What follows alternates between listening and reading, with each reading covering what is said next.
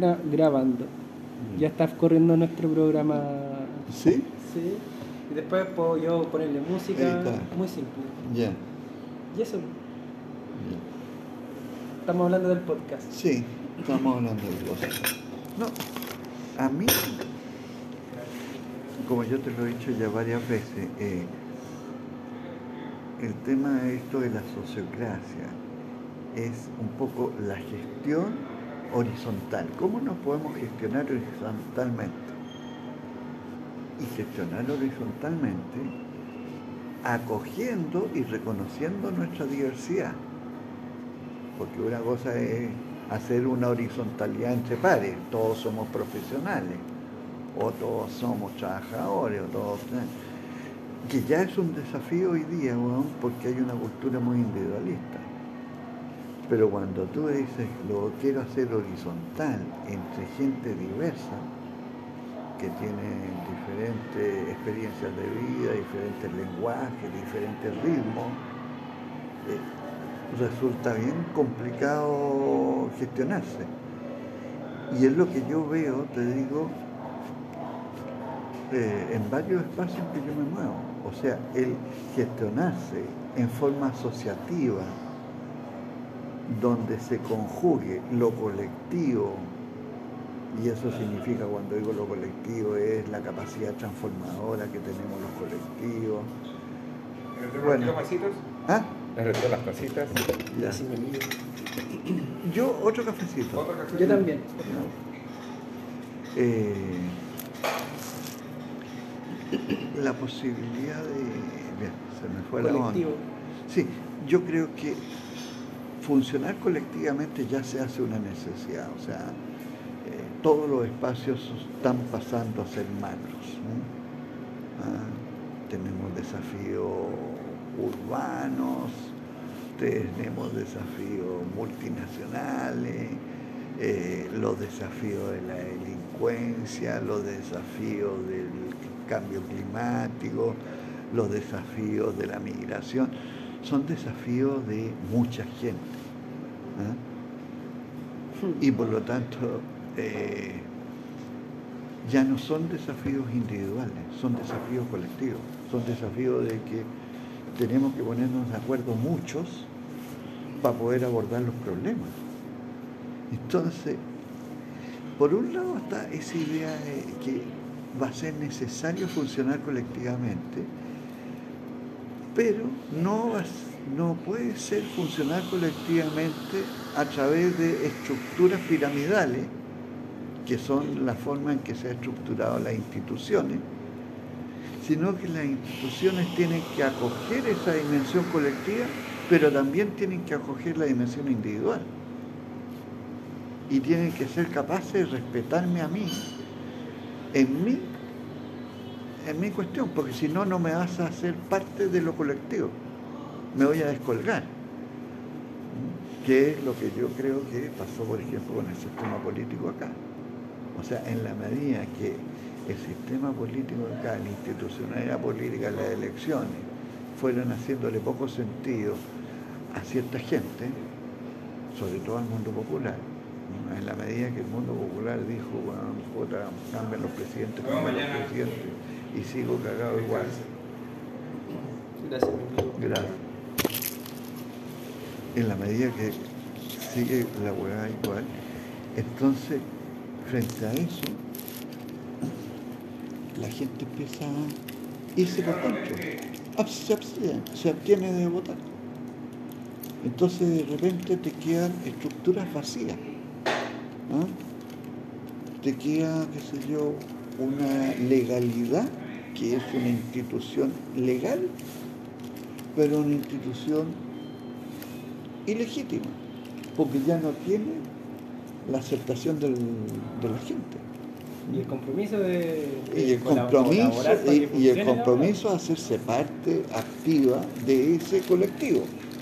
Entonces, yo siento que ese, ese desafío de, de gestionarse con esa doble dimensión de respetar lo individual y ser colectivo, porque ninguna puede ser independiente. O sea, Hoy día las cosas tienen que ser colectivas y hoy día yo como individuo tengo que ser un gallo que me hago parte, porque tampoco yo puedo hacer una opción de hacer una vida individual sin otros.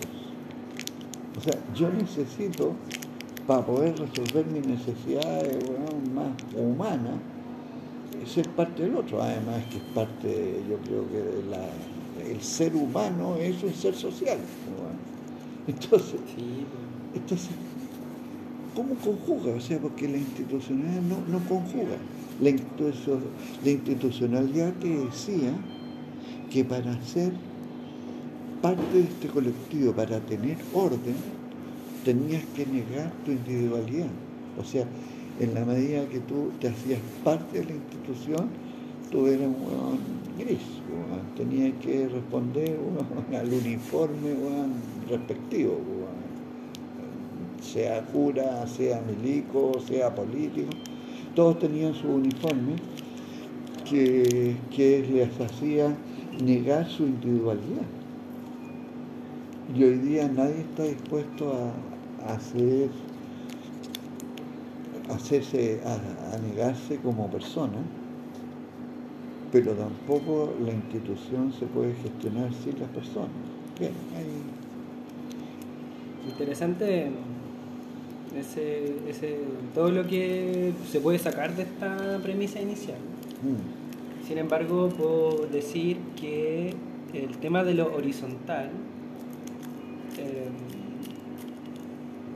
no sé si es lo más deseable, tanto como que sea equilibrado que pueda existir verticalidad respetuosa, cuidada, porque podría ser que es necesaria la verticalidad, o ha sido necesaria y no por eso. Sí, no, yo, yo, en un hogar, por ejemplo, una familia, un papá y un hijo. claro, no, no puede haber plena horizontalidad porque no, claro, pero por eso siento, y esta niña que te estaba mencionando, hablaba de que el sistema económico tiene que funcionar. Antes funcionaba con la mera competencia. Yo compito contigo y eso va a sacar lo mejor de los dos porque estamos compitiendo entre sí. Estaba la dimensión de la competencia en la cosa económica. Y había la idea de la colaboración en el mundo de la política. Entonces ella dice, no, no es una cuestión de que o es competencia o es colaboración es competencia y colaboración, son las dos cosas. O sea, no, yo, se, no se niega ninguna. No, entonces, yo lo que de repente siento que lo que nos está faltando a nosotros, lo que está emergiendo, primero hay una conciencia de cierta ausencia. ¿ah? Eh, la política, en cierta manera, eh, negó al individuo y lo transformó en un colectivo muy estructurado, y la gente reaccionó a esa imposición desde fuera. Pero también no ha funcionado bien el individuo sin colectivo. Entonces, el desafío es colectivo con individuo. Y ahí vamos a tener que ver cómo conjugamos. un poco como la física cuántica, cuánto de onda y cuánto de ola. O sea, de repente es eso y es lo otro. Entonces, ahí conjugan.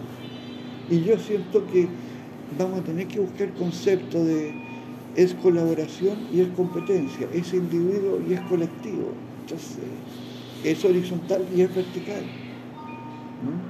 O sea, reconocer que había una ausencia que nos generó nuestro paradigma, eh, porque, claro, claro, porque nosotros, ¿qué es lo que hicimos? Nosotros para poder comprender la realidad del punto de vista, como no podíamos darle una explicación trascendente a la comprensión de realidad, empezamos a usar una concepción racionalista y la concepción racionalista dijo ya, lo que tenemos que hacer es disociar toda esta hueá en diferentes partes. ¿Ah? Una forma de aproximarse a la realidad es construir no solamente distinciones, sino disociación. Esto y lo otro. Después empezamos a decir, sí, pero dentro de estas partes que tenemos hay que jerarquizar las partes. Entonces hay partes que son más importantes que otras. Y después empezamos a ordenar la realidad en función de la parte que nosotros priorizamos. No, no. Entonces dejamos de tener una visión sistémica. Dejamos de ordenar en función de la parte que nosotros decidimos que era la parte más importante.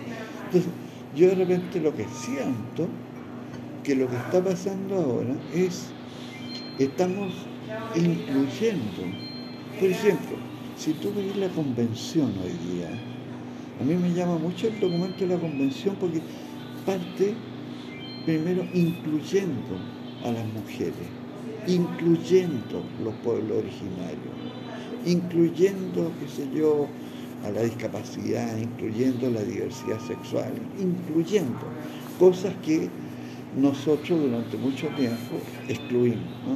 Ordenamos la realidad desde una visión androcéntrica, adultocéntrica, qué sé yo, antropocéntrica y dejamos fuera la naturaleza, las mujeres, los niños, qué sé yo. Entonces, hay una necesidad de descentrarnos para recuperar lo que dejamos ausente. Ahora, y yo estoy de acuerdo contigo, o sea, la idea no es recuperar para caer en una lógica dicotómica de que antes, qué sé yo, como decía la, canción esta de protesta, que los ricos, eh, que los pobres coman pan y los ricos mierda mierda. O sea, la idea no es que la tortilla se vuelva, la idea es cómo yo incorporo lo que me falta y cómo voy a tener que construir otro tipo de dinámica que sea muy sistémica y muy respetuosa de las partes. Entonces, que sea todo y que sea parte. No es que en la parte se desarme en nombre del todo y tampoco que el todo ahogue la parte. hay un pegamento que hay que encontrar o que hay que producir. Claro, claro. Ojalá que lo tengamos todo. Claro. Que lo traigamos y que esté dormido. Sí, yo, yo creo que eso es lo que tiene que emerger. ¿Mm? Una salvia. Sí, sí. Algo que.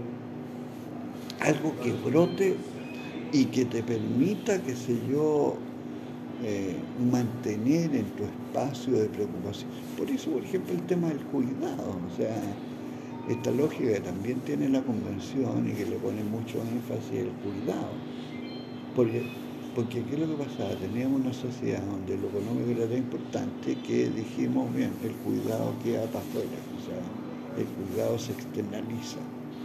Un tiempo lo tomó la iglesia y la iglesia se encargó bueno, de los hogares menores, de los de los orfanatos hasta los cementerios, bueno, están en la iglesia. Todo, todo lo que no era productivo, ¿ah? todos los que estaban ahí medio discapacitados para funcionar, porque o eran muy cabros chicos, o estaban enfermos, estaban muy viejos, eso, bueno, alguien los tenía que tomar, la iglesia se encargaba, bueno, porque el sistema tenía que preocuparse de lo productivo.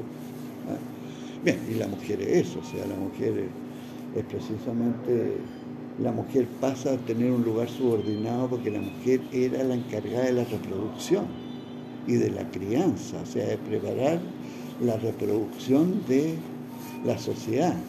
En cambio, los hombres eran los encargados de la producción.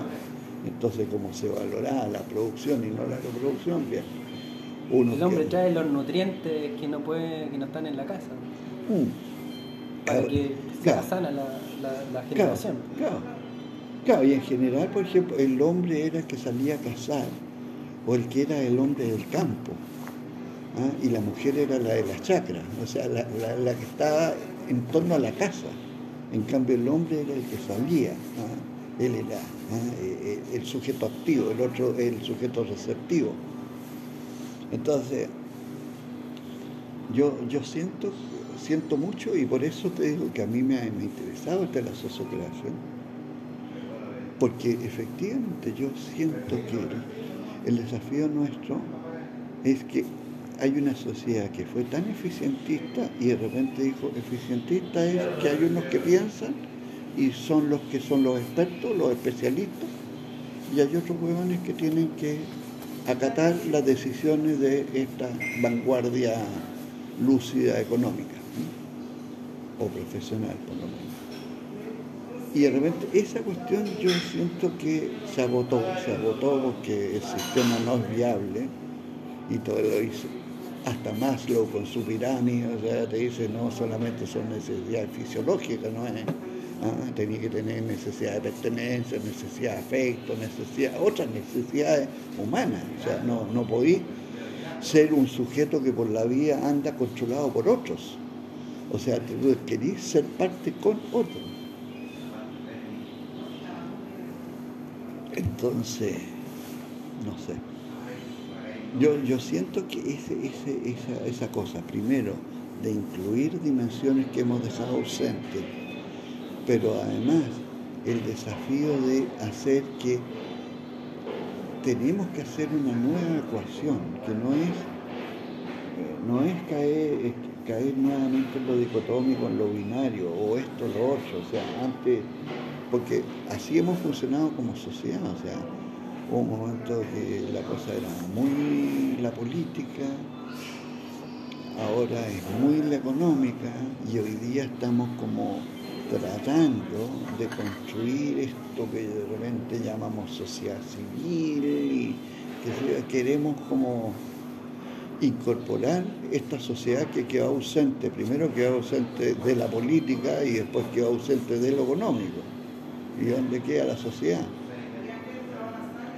Interesante porque de ahí es, es donde está la herida que crece cada vez más cuando vemos que aquello que es lo macro, el funcionamiento de las megacorporaciones, quieren que las decisiones que tomen se lleven a cabo.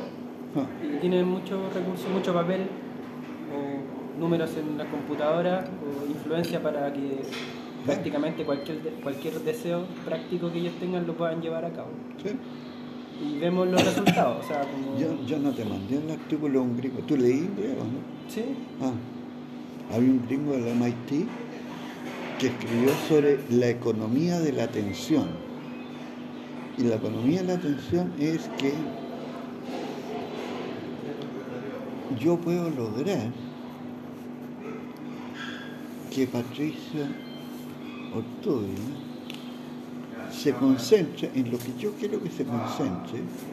Entonces, en la medida que yo logro la atención de él, en torno a lo que yo defino, yo después le puedo empezar a vender lo que yo quiero. O sea,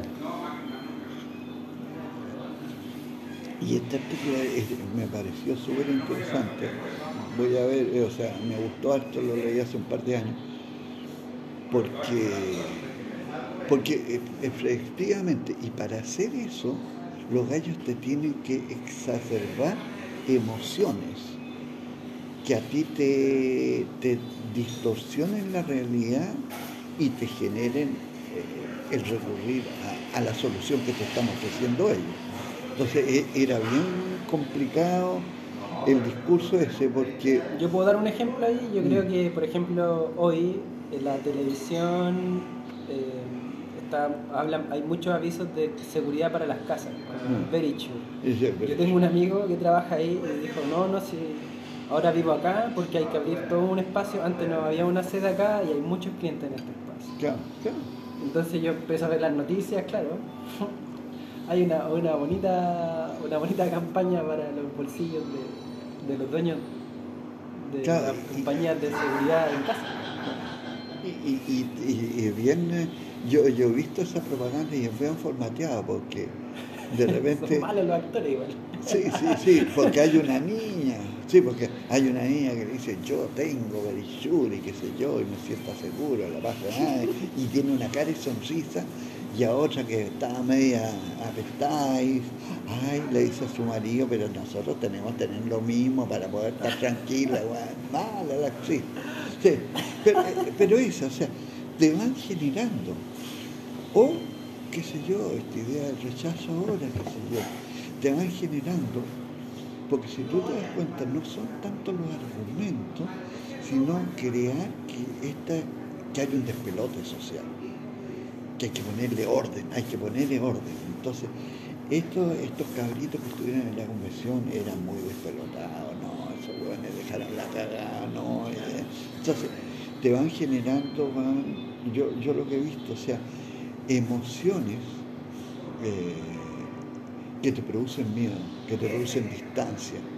Entonces, yo de repente siento ese miedo a la inseguridad, miedo al cambio, eh, miedo... Una paranoia. sí. Claro, te, te van generando una una paranoia, y después, pum, te ofrecen la solución. po. Entonces, Es muy fácil decir, bueno, el negocio sale rápido, así. claro, entonces yo, Te hacen una vacuna claro, rápida. claro. Entonces yo siento que tenemos, qué bueno que juntamos esos dos temas, porque yo veo la necesidad de, de descubrir cómo conjugamos estos dos elementos. Y por otro lado está esta weá de, que nos están pidiendo a nosotros no descubrirlo, o sea, que ellos nos van a traer la solución. Y, es jodido porque lo que yo siento es tan simple, o sea, porque te funcionan con emociones que son muy básicas, o sea, te funcionan, mire, si vienen migrantes, le van a quitar la pega. Si vienen migrantes, van a venir la delincuencia. Si vienen migrantes, viene la droga. Y chucha, ¿y a quién le gusta la droga? ¿Y a quién le gusta que la delincuencia? Entonces dice, no a los migrantes. Y, y lo mismo. El Eh, enemigo. claro, si de repente, qué sé yo, eh, decimos ya, para el reconocimiento de los pueblos originarios tenemos que ver un pluralismo jurídico, y que ellos puedan resolver las cosas dentro de su marco cultural y toda la weá. Oye, bueno, nos van a dividir este país, y- a nadie le gusta que le digan al país, entonces tú generas una situación de distorsión de la realidad a través de emociones muy primarias que tiene el ser humano. Entonces ya la capacidad reflexiva que te permita a ti ser un poquito más poroso, ¿ah? romper las fronteras que yo tengo con el otro y poder construir juntos un camino común, como que se me limita, porque si yo me están diciendo a mí que la forma de seguridad que yo tengo es levantar fronteras, entonces weón, la posibilidad de que yo tenga una construcción social que incluya al otro es casi cero. weón. Ah, Si muchas de estas cosas, mi familia me decía que yo, no sé, hoy día todos estos cabros y todas las cagadas que están pasando porque las mujeres se fueron a trabajar, dejaron su rol en la casa. Entonces es culpa de la mujer. La otra vez, tuve una discusión con mi mamá y mi mamá me decía, no, si la iglesia está súper bien hasta que llegó el Concilio Vaticano II y quisieron hacer cambios y dejar la cagada. Imagínate, justificando los abusos sexuales, o sea, no justificando los abusos sexuales, pero explicándose que los abusos sexuales de los curas eran producto del despelote creado por el concilio. O sea, ¿Qué año fue ese concilio? el año 60, 70. Entonces, porque hubo cambio en la iglesia, entonces eso, el cambio trajo el despelote social. ¿Mm? Entonces, como que te, te, te generan una idea que los cambios son malos.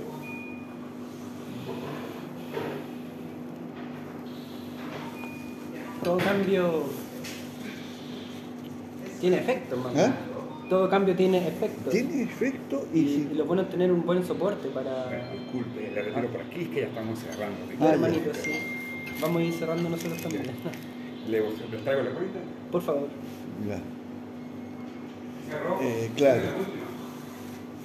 Eh, ¿qué, me, qué me estás Yo te hablaba que es importante que aceptar que hay efectos. Sí, pero también sí. nosotros tener cultivado un cierto suelo social, económico, político, como queramos en realidad Mm. tomarlo, pero tener un suelo que amortigüe el cambio o los efectos del cambio. Uh, Hoy día nuestra sociedad está desintegrada No, no. culturalmente. Gracias. eh, pinchada, pinchada. estamos muy bien para cambio. No. No, es que nunca está. Porque una sociedad, porque una de las cosas que yo encuentro en esta sociedad. Oye, ¿cuánto, yo- ¿cuánto cuesta cada café? ¿Está bien? No es que no, no he tenido. Es que, imagínate, una es la idea del cambio, pero el problema, por ejemplo, es que esta es una, una estructura que no se. O sea, como quiere seguir produciendo, por ejemplo. Que no se si- detiene. si- claro, que no se detiene, todo lo previo no lo hace. O sea, la, la educación más débil es la educación de los preescolares. Eh, en el tema de la delincuencia están centrados en la cárcel, pero no están preocupados en la rehabilitación. Eh, en el tema salud, la, la salud primaria. O sea, todo lo que es la base humana más básica, los preescolares, la, salud primaria, eh, no gracias. Siempre la, la que queda más desprotegida. Entonces, e- eso es lo que yo, yo, yo pensando, que si, porque si fuera una sociedad que te va generando una- un sustrato, lo que decías tú, un sustrato de educación, de salud, de, de, Espiritualidad. de espiritualidad, qué sé yo, de tantas cosas, ya tú llegarías a un momento de la necesidad del cambio y el cambio no te desequilibraría. Pero si no está el sustrato, puta, te llega una pandemia y manda la cresta. Y, y- y eso es lo que yo veo. Y aparecen los buitres y, la- los zorros. Mm. Pero parece que la sociocracia juega ahí bien. ¿ah? Sí, sí. En, en grupos pequeños, hay personas haciéndose responsables y conscientes de lo que están decidiendo. Espérate. Eh, yo voy a decir.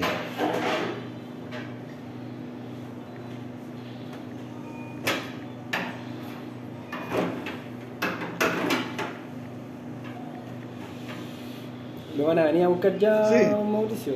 Eh, Ya, pues, igual- Espérate, no, pero espérate.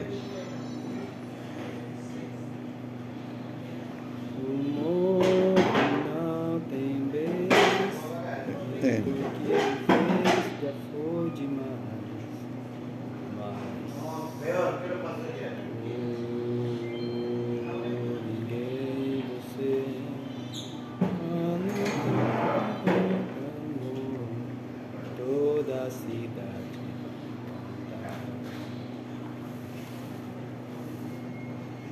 vamos caminando acá. Ya, pues, cerremos el podcast. pues. Ah, pero- o seguimos caminando para allá. Ya. Yo quiero ir al bañito. pues. Ya. ¿Usted quiere hacer una Ya, reflexión ahí? Está grabando. Ya. ¿Puede dejar ah. una reflexión suya? ¿Ah, sí? Ya. Sí, para adelante. A ver. eh.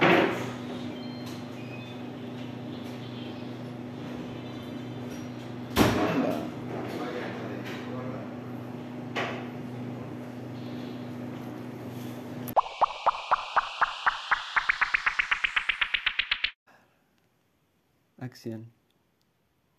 Al aire. En el aire. En el aire. en el aire, buena. Así. Em, hoy día estamos, después de mucho tiempo, que no hacemos un podcast, Paulina. Estábamos conversando de algo. ¿Te acuerdas de qué? era? Sí. Estábamos como hablando un poco de las como las conductas que venimos teniendo como pregun bueno, a ver, un orden primero.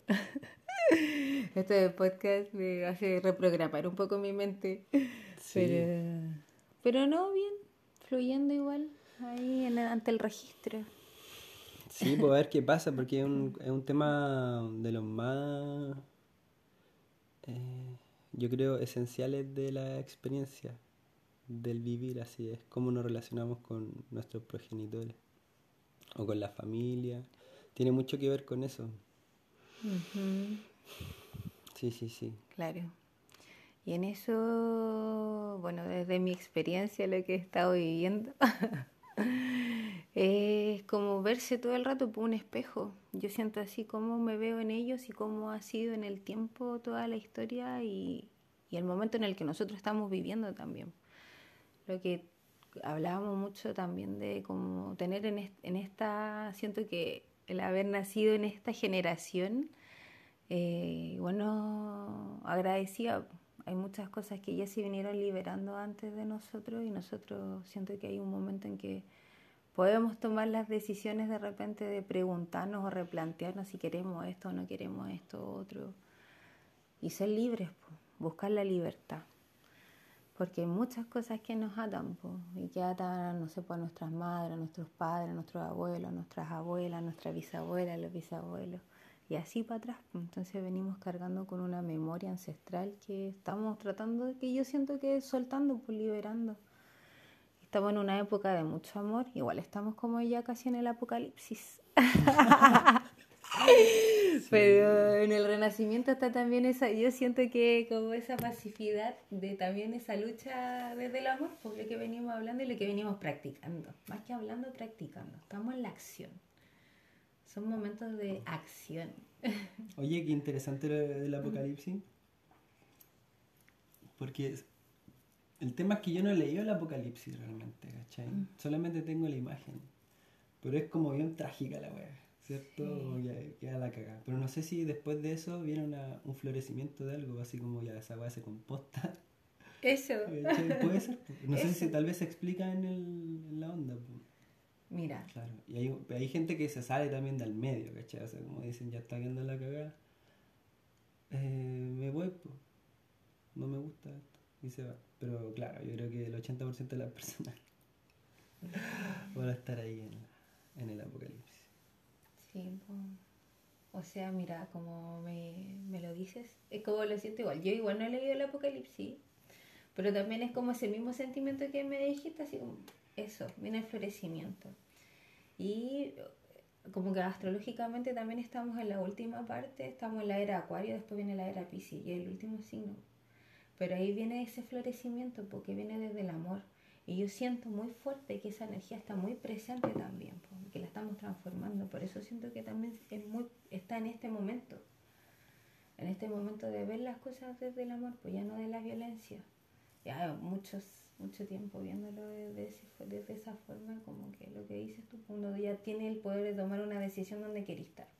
¿En la guardia o estáis escondido en medio donde estáis piola nomás? O en la tranquilidad donde tú te sentís mejor, o en realidad como queráis, sin nada está bien, nada está mal. Pero eso, como poder decidir nomás, estoy aquí, estoy aquí por esto, por lo otro. Claro. Sí, pues bueno, bueno, nos podemos meter en ese tema. Rígido. Rígido hasta ahora ha sido la conversa y era. Claro, esa es una buena madura. Así como. O sea, cualquier tipo de darse cuenta sobre algo importante y que te transforma, ya es una buena madura. Como decir, hoy que era huevonado antes. en mi teoría filosófica profunda de, de que uno viene weón al mundo. Especialmente los hombres. o sea, como somos, vemos muy poco, sentimos muy poco. ¿Cachai? Así. O sea, Es loco porque es cultural, pero igual es ancestral, creo, ¿cachai? O sea, tenemos esa como tendencia, yo creo, así, ha sido, ¿cachai? Pero quién sabe, Da lo mismo lo que pasó antes. ¿Cachai? Así.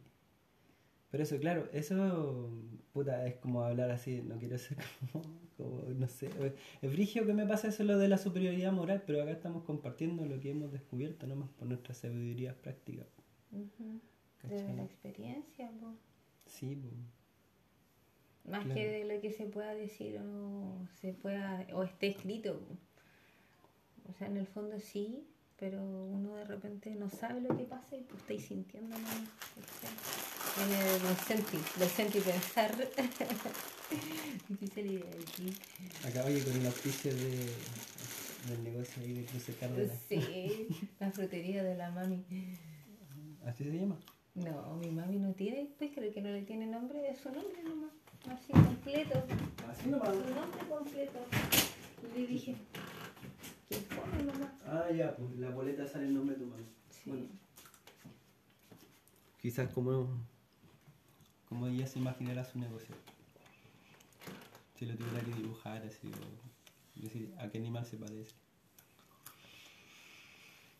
Por ejemplo. Bueno, pero había una frase que... Bueno, lo que quería decir yo son estas maduras, pensando en la naturaleza.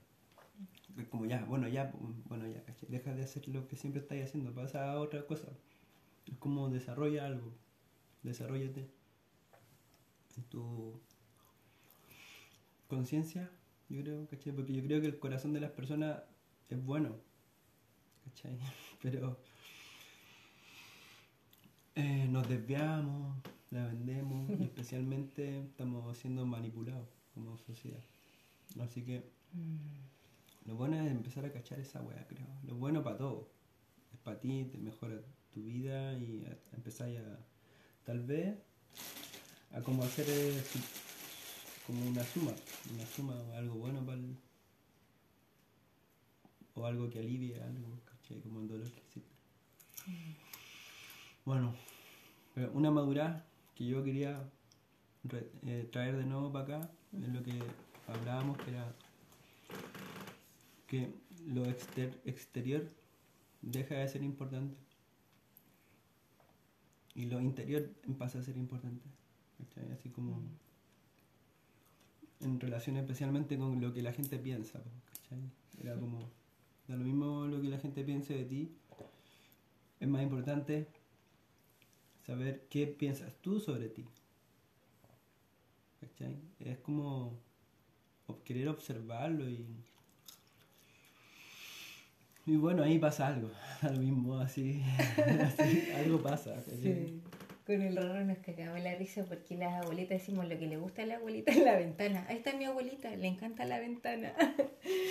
Diciéndole a la, a la Isolina, y mi abuelita igual, tú las veías como muy así pendiente de lo que pasa. Y lo que veníamos hablando de lo que se carga, porque tú lo ves, lo observas, y es como que ya después tú te preguntas y eso, po, como que ya viene del, fue, ha sido mucho del exterior y viene ahora a ti a resonarte de, de otra forma, pues rompiendo eso también todo el rato. La abuela La abuela. y los tíos. Es que dicen que lo que piensan. Sí, pero eso no importa. oh, brígido, bueno. Te da ahí de frente. Que puede ser muy importante. Yo creo que para ella es súper importante, es legítimamente importante. ¿Cachai? Porque lo hacen con su corazón bonito igual. No la hace malvada por hacer eso. No, pues. Fue lo que, es que eso, pues hay factores externos que también es lo que que- es cuando tú decías que, claro, que uno nace de- desde un, no hay tanta información, pues. Entonces como que no hay tan, los factores externos son mínimos. Ya después nos venimos enfrentados a muchas situaciones que te hacen comportarte de cierta forma, pues, que te alejan de ti. Entonces ahí te dejas, te alejas de ti mismo, po. cada vez te vas alejando de ti para mirar todo de afuera. Como el dicho, yo le digo a mi tío, hay que mirar mejor, eh, mirarse la, ¿cómo es la, una palabra, Ay, pero no me acuerdo cómo era, pero como fijarse en el fondo en uno, po. como que dejar de hablar del resto, dejar de, de decir, oye, está aquí, está allá, y mejor fijarse en lo que hace uno. Con mi tío igual hemos tenido conversaciones profundas así, de hacer cosas que a él le hagan bien, po, corazoncito. Él igual está perdido, está súper perdido ahí. Pero yo siento que siempre hay una luz de esperanza que uno puede agarrar ahí. Pero dentro de esas reflexiones, eh, siempre es eso, como verse de uno todo de uno, siempre es uno, siempre es con uno mismo. Hmm. Como que nosotros- también es como que todo pasa acá adentro. Ujú. ¿Ah?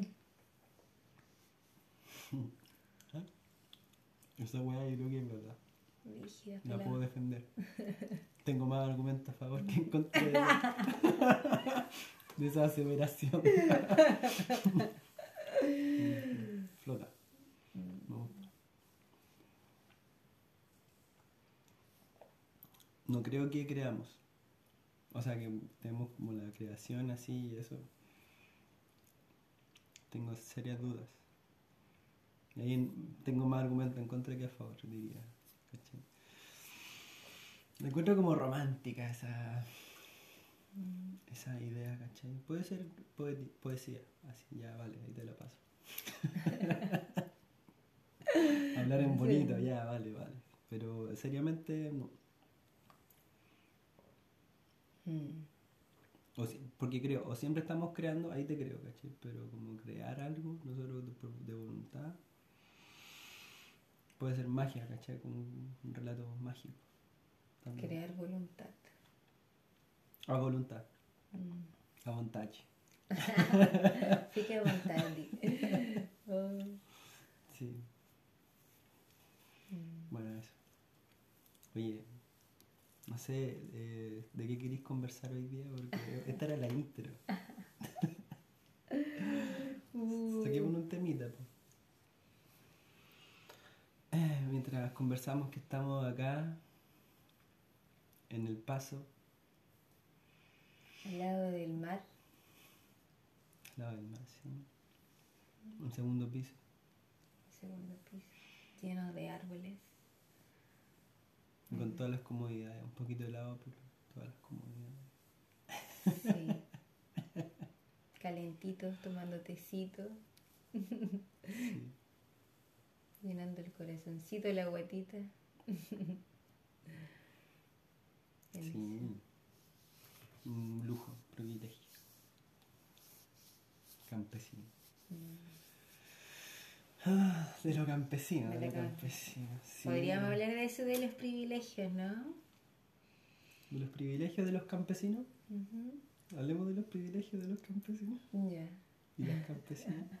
Ya, a ver, bueno. Toda la gente que está aquí. Privilegio. Hay uno muy obvio. Que podemos pasarlo rápido porque son de sentido común igual, como la alimentación. Como el ejercicio físico. Eh, mantenerse activo, buen aire, contacto con la naturaleza, tareas que no son estresantes.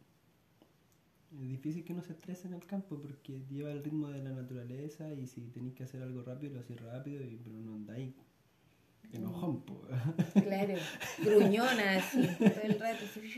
No, lo hiciste y fue un desafío y lo pasaste bacán haciendo y mejorando tus tiempos, por así decirlo. No sé, así me lo tomo yo. Un regalo. Relajado, Sí. sin estrés, atento nomás, pero bonita. Ya, eso, ahí está. ¿Algo más?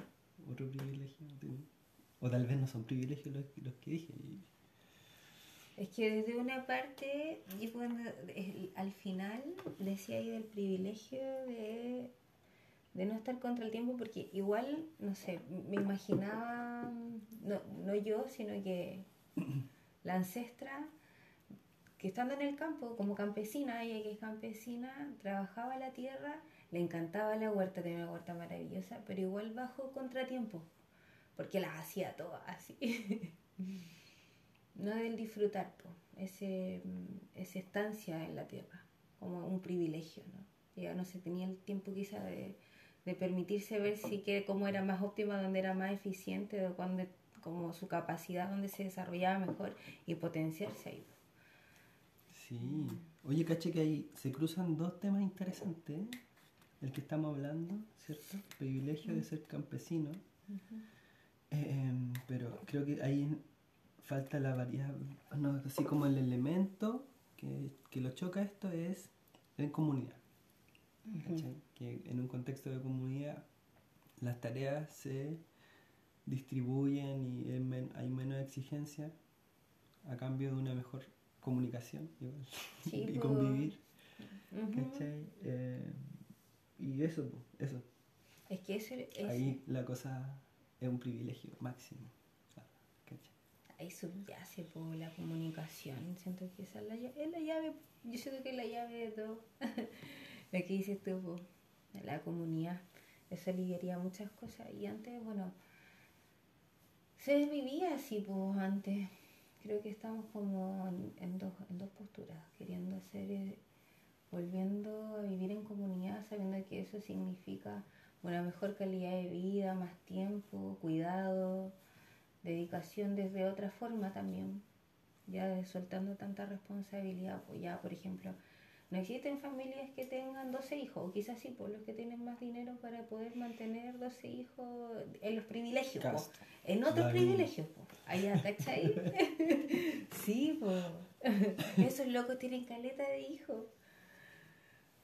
Desde el lado de acá, nosotros, mi, la, la ñaña, sí, 12, la mi abuela 12, por parte de mi papá 12, 11. Y a mi tío igual le pregunté cuántos hermanos eran ellos, 11. Y uno ya, yo me reduje, po, de, mi, de la, mi mamá de 12, nosotras somos dos nomás. Entonces como que ya todo eso va a ir cambiando privilegios po, que te llevan a, a poder nosotros decir ahora, tener estar aquí ahora, ¿cachai? ¿Cachai? Y es una adaptación nomás po, a, lo, a lo que es la vida hoy. No, no solamente porque es cara, porque se cruza también con otras cosas, ¿cachai? Como la velocidad y- y podríamos decir un tema más polémico que es como eh, las ganas de la mujer de salir de la casa. Así. ¿Cachai? Como que hay que, creo que hay que reconocerlo, ¿cachai? Que eso desestabilizó igual, Sí. ¿cachai?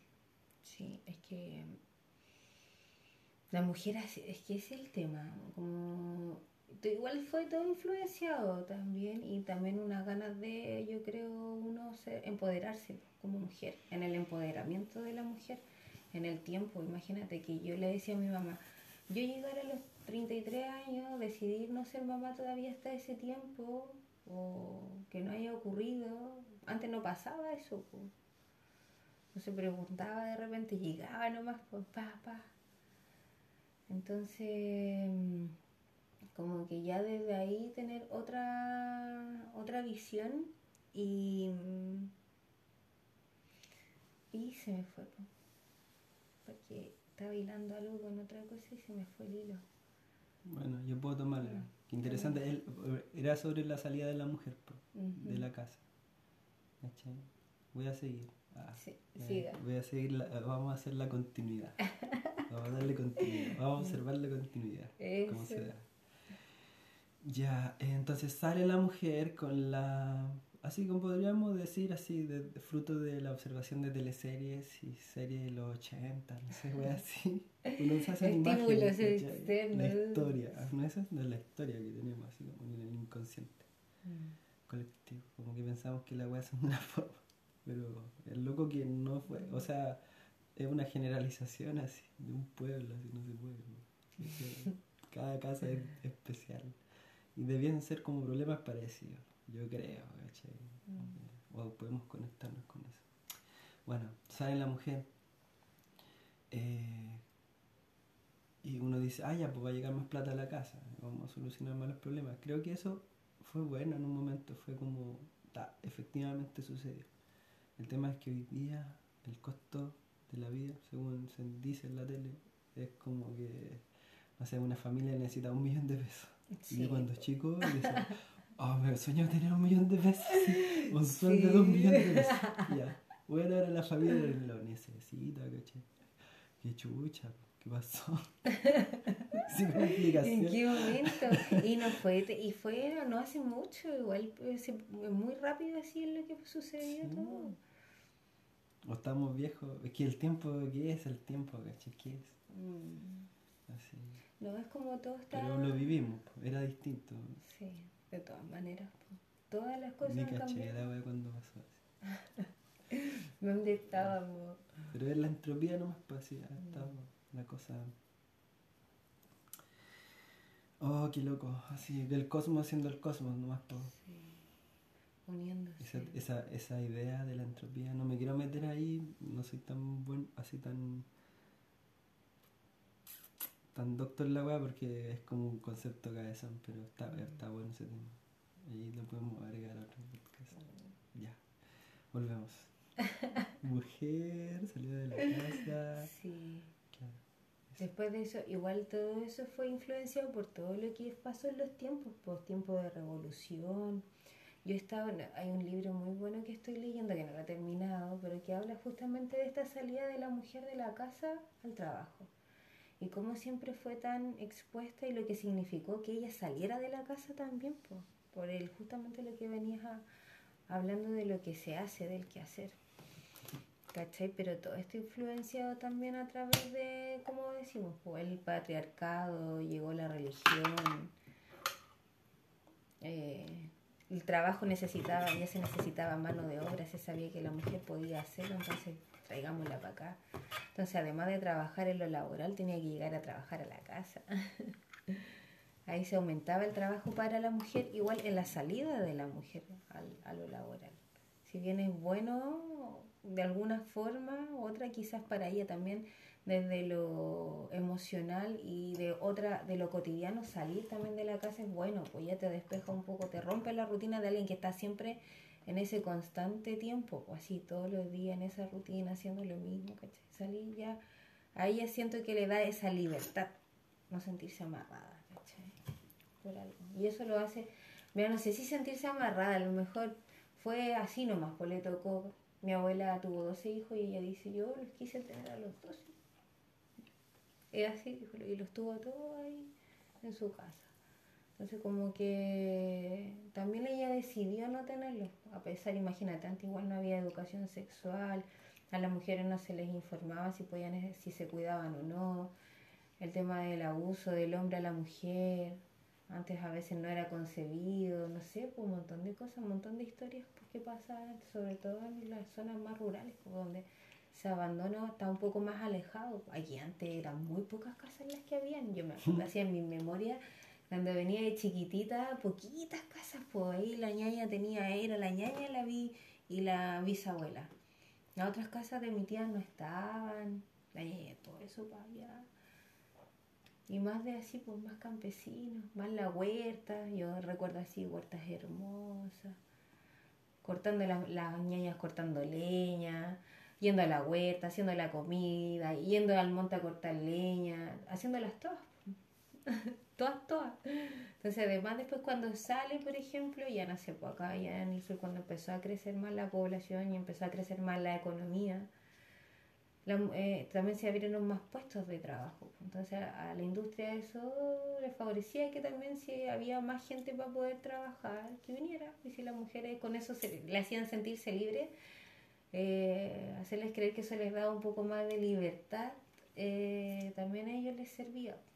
Pues luego porque se me vino una imagen, mira, sin querer, como era donde la ñaña está la tele todo, todo el día prendía.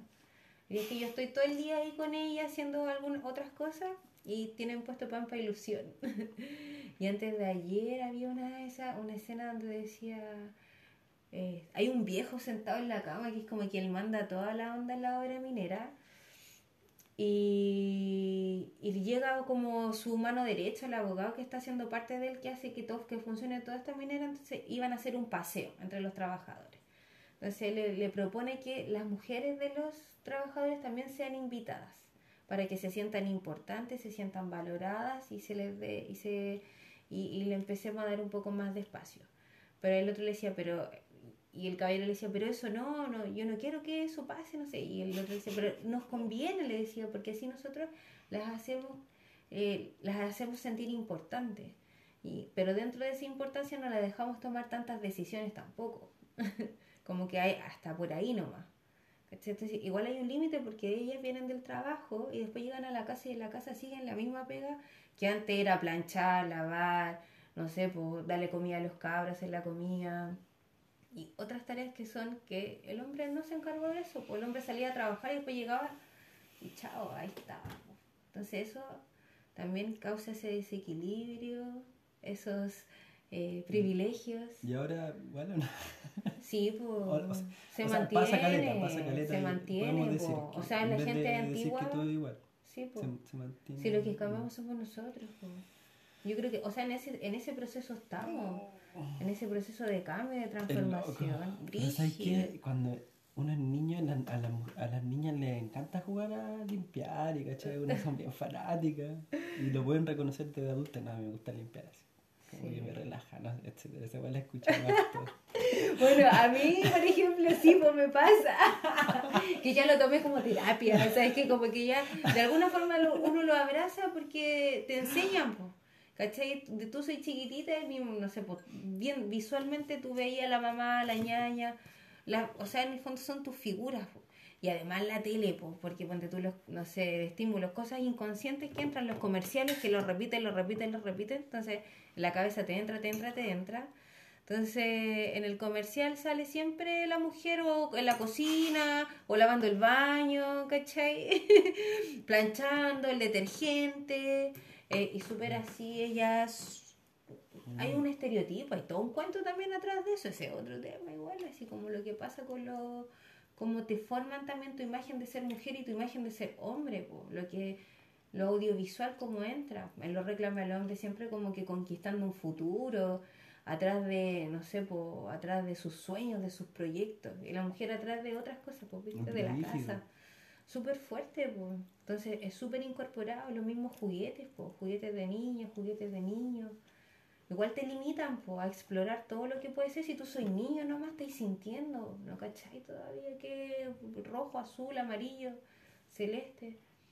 Entonces ya después como que te van cortando así, te van podando. Siento que es como Mm. que te van podando así. Claro. ¿Cachai? Porque te quieren así. Entonces ya en un momento podemos... Como que siempre tiende a eso. Pero ¿sabes por qué tiende a la... A pens- Nosotros pensamos que hay algo perverso atrás, pero tal vez la naturaleza nomás. Puede. ¿Cachai? Así que onda que... De hecho, la naturaleza en el sentido como del cosmos, como fluye, va a fluir para allá. Porque... ¿Pero por qué? Porque también usando la naturaleza en otra acepción, así como la naturaleza como, como el entorno, ¿cachai? Como tú eh, conectado con tu entorno. Entonces, eh, o sea, como que quiero decir que el hecho de que nos hayamos desconectado de la naturaleza y del vivir como cualquier otro ser vivo, ¿cachai? En ella, ha hecho que eh, claramente y obviamente algo iba a salir mal, ¿cachai? sí o sí, Sí. ¿Cachai? Porque se aleja y se va a la chucha, se va a la mierda. Pero bueno, no, no hay que generar, no hay que generalizar tampoco. No, ese es, un, es una, es una, un punto de vista, es una perspectiva mm. de las miles que pueden haber. Hay un puntito Sí. en una trama misteriosa. Y ahí estamos perdidos nosotros, a sujetándonos porque está todo pasando. Bueno, oye, saludos a los Pachecos, este programa es para la familia Pacheco. Sí, familia Pacheco. A Rorrito también ahí que se incorporó también. Oye. Peleémoslo de los cabros. ¿qué piensas, Rorito? Me acuerdo de cuando está todo desatado, todo desatado. Grande Rorrito. Sí, grandes personajes pachecos, todos. Todo ese granito hermoso que aportar a la familia. Pura joya. La Sí, familia son pura joya. pura joya nomás, puro amor, puras personas mágicas, hermosas que están ahí. Estábamos haciendo esa tribu, yo siento la familia alternativa ahí, transformando todo el rato. Y estamos como súper sincronizados así con weas que hablamos. Las conversas están así en la son de la familia. Nos entendemos. Están viajando. Rígido, es como eso, encontrar esa persona que tú le estás diciendo esto y te encuentras así como Mm. muy loco. Que sí, estamos locos, pero está bueno, está buena la locura espacial. Es como el tejido invisible, así. O sea, me, me refiero a como que no estamos tejiendo, no se ve, pero no estamos tejiendo. Y ahí en esa red de conversaciones se arma la familia. O sea, como que se sustenta la familia. Y, y, uno puede identificar de qué hablamos, porque somos una familia eh, Bien bacán. Sí. Cuando conversamos explota la cabeza. Te vaya a otra dimensión, pues estoy viviendo en paralelo, en horizontal, en diagonal, en toda, así en toda, en toda, toda. Pero está buena cada reflexión, pues está bonito porque vamos viéndonos, pues, una parte de ti, una parte de mí. Así lo estoy viviendo, pues lo estoy como sintiendo caleta con todos mis vínculos y así viendo todo, también desde la familia, pues. ¿Y ¿Qué significa todo eso? Está fuerte, está bien hecho.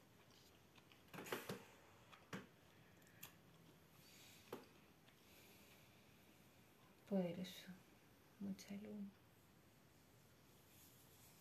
Lo siento, sí, no sé. ¿Cierto? ¿Tú sentí una luz mágica o, o es una forma de decir algo, algo distinto a eso? Sí, yo creo que es una forma de decir algo distinto porque también son muchas cosas. O sea, eso lo reduce uno solo. Sí, mágico como que lo veo porque puede ser distinto, así como despertador, iluminador de alguna forma, mostrando la observación. Todo igual como de algo diferente. Claro. El otro día leí eso como que decía que la sincronicidad la sentía la persona que la sabía observar. ¿Cachai? Y esto lo decía como-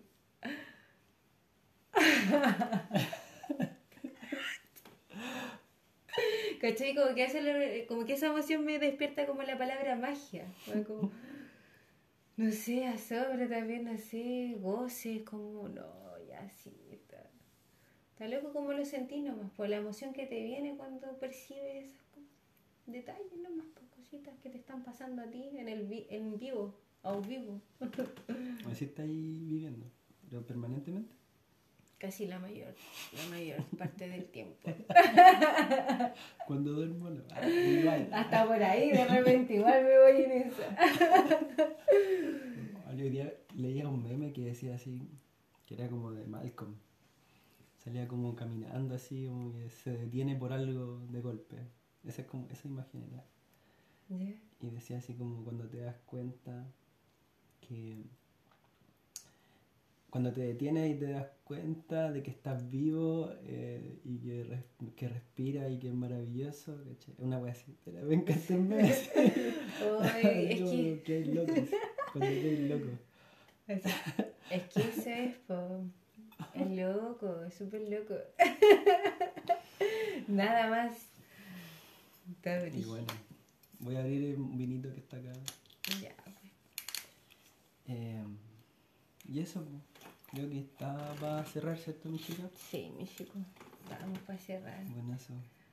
Gracias por todo esto que está Gracias, pasando. mi chica. la locura Pero está bueno. Tan tan. Fin.